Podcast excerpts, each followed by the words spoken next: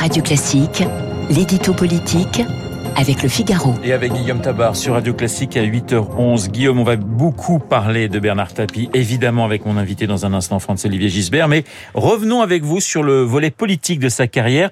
Comment peut-on euh, le qualifier? Bah, Il y avait un côté je t'aime moi non plus hein, dans le rapport entre Bernard Tapie et la politique. Il y avait de son côté un mélange d'attraction et d'incompréhension, et du côté des autres, un mélange de fascination et de détestation. Il faut dire que la politique, hein, il y est entré par effraction, en faisant de la casse et même en s'y cassant lui-même.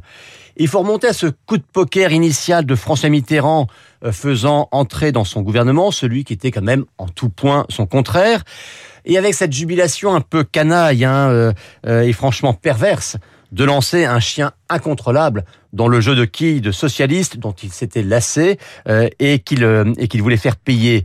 Et en se servant aussi de lui, je parle toujours du Mitterrand, malgré la réputation déjà sulfureuse de Tapie, pour désinguer son rival le plus détesté, évidemment Michel Rocard.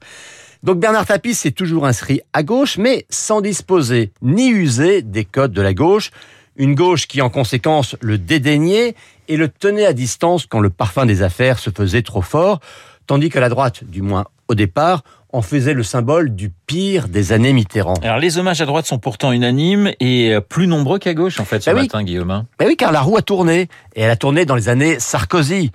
Car, faut le reconnaître, il y a plus d'une similitude entre celui qui a rendu du peps à l'OM et celui qui a redonné du tonus à la droite.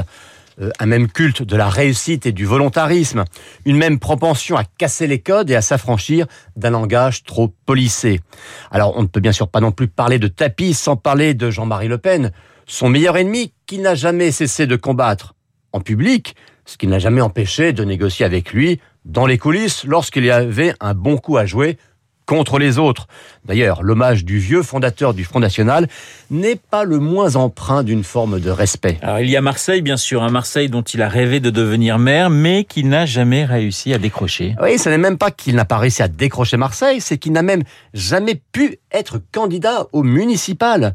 Euh, un jour desservi par le contexte politique, ou un jour empêché par le calendrier judiciaire. Et en fait, quand on regarde le palmarès politique de Bernard Tapie, d'un simple point de vue comptable, hein, si j'ose dire, bah, il est assez pauvre. Hein. Cinq petits mois comme ministre, deux mandats de député, mais encore incomplets, un demi-mandat de député européen, une fois tête de liste régionale en 92 en PACA, mais arrivant troisième derrière Jean-Claude Godin et derrière Jean-Marie Le Pen, et puis donc zéro candidature municipale.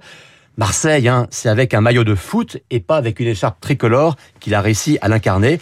Au fond, finalement, tapis et la politique, eh bien, ça reste un rendez-vous manqué. Guillaume Tabar et son édito politique. Tout de suite.